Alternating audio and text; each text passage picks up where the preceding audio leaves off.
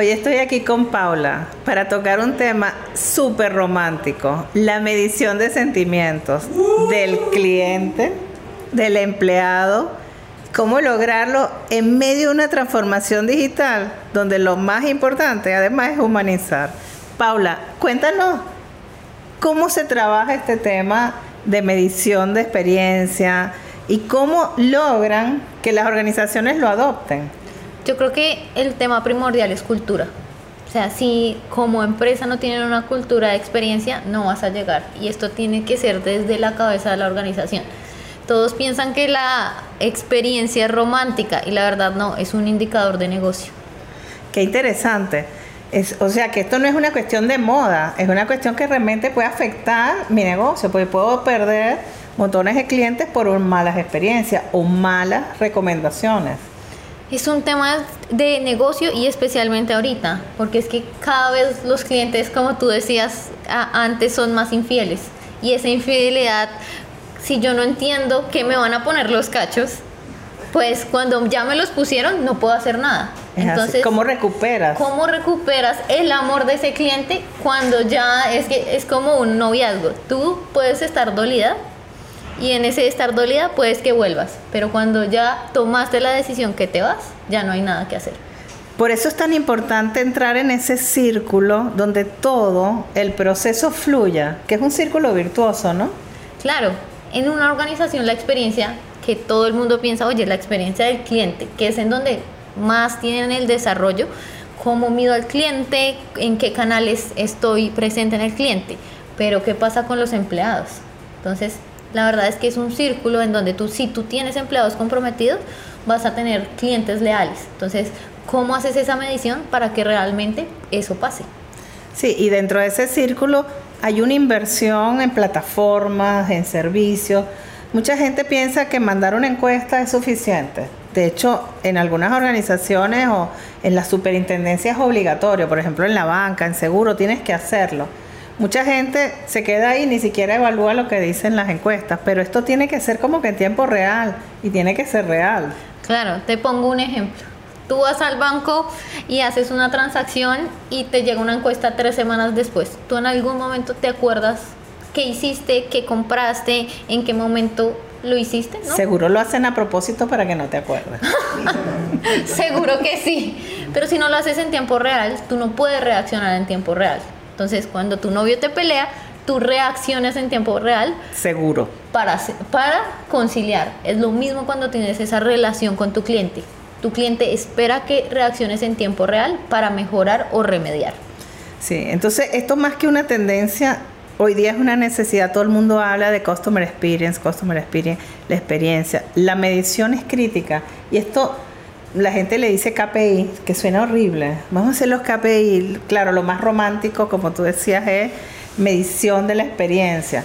Pero realmente el foco o cuál es la parte de la organización que debería trabajar esto. Debería haber gente especializada en esto, porque si no, si esto se lo dejan al de tecnología, va a enchufar una encuesta y listo. Si se lo dejan del mercadeo, escribir la encuesta a favor de que diga todo el mundo que qué bueno. ¿Cómo, se logra? Claro, deberías tener, primero lo que les dije, una cultura empresarial. Eso es lo más importante. Y que venga desde arriba. Esa cultura viene desde el ser del directivo. Y de ahí para abajo debería tener un área de experiencia. Porque es importante tener el área de experiencia por lo que tú decías. El de tecnología, esa, esa no es su métrica. Su métrica no es eh, tener la responsabilidad de qué pasa con los clientes. El de experiencia sí. Y esos indicadores o KPIs, como tú los nombras, deberían estar en la junta directiva. ¿Por qué en la junta? Porque en la junta tú te, das cuenta en tiempo real dónde voy a perder clientes antes de que los pierda y qué ingresos están en riesgo por eso. incluso ese directivo debería tener acceso y actuar, porque muchas veces si el presidente de la empresa, el que te está llamando para ver cómo te fue en la experiencia, sería excelente. De hecho, en Colombia tenemos algunos clientes que hacen eso. O sea, están tanto en sus venas ese tema de experiencia que el mismo CEO llama a las personas y dicen, mira, soy el CEO de esta compañía y quiero que nos disculpes por esta mala experiencia. Esto también genera que tú te sientas importante como cliente. Claro, y lo más interesante de todo esto hoy día lo vivimos en las líneas aéreas, lo vivimos en el, en el tema de hoteles, está muy metido, en el tema de banca está creciendo, pero esto debería estar presente en todas las líneas de negocio, en todo lo que toca hoy día nuestras vidas, incluso en los temas recreativos. Mucha gente dice, no, yo uso esto y veo películas aquí y hago esto, y de repente ahí, cuando te dicen pon un like, que pareciera que todo eso es la medición de la experiencia, eh, pareciera que hasta ahí llegamos, pero no es así.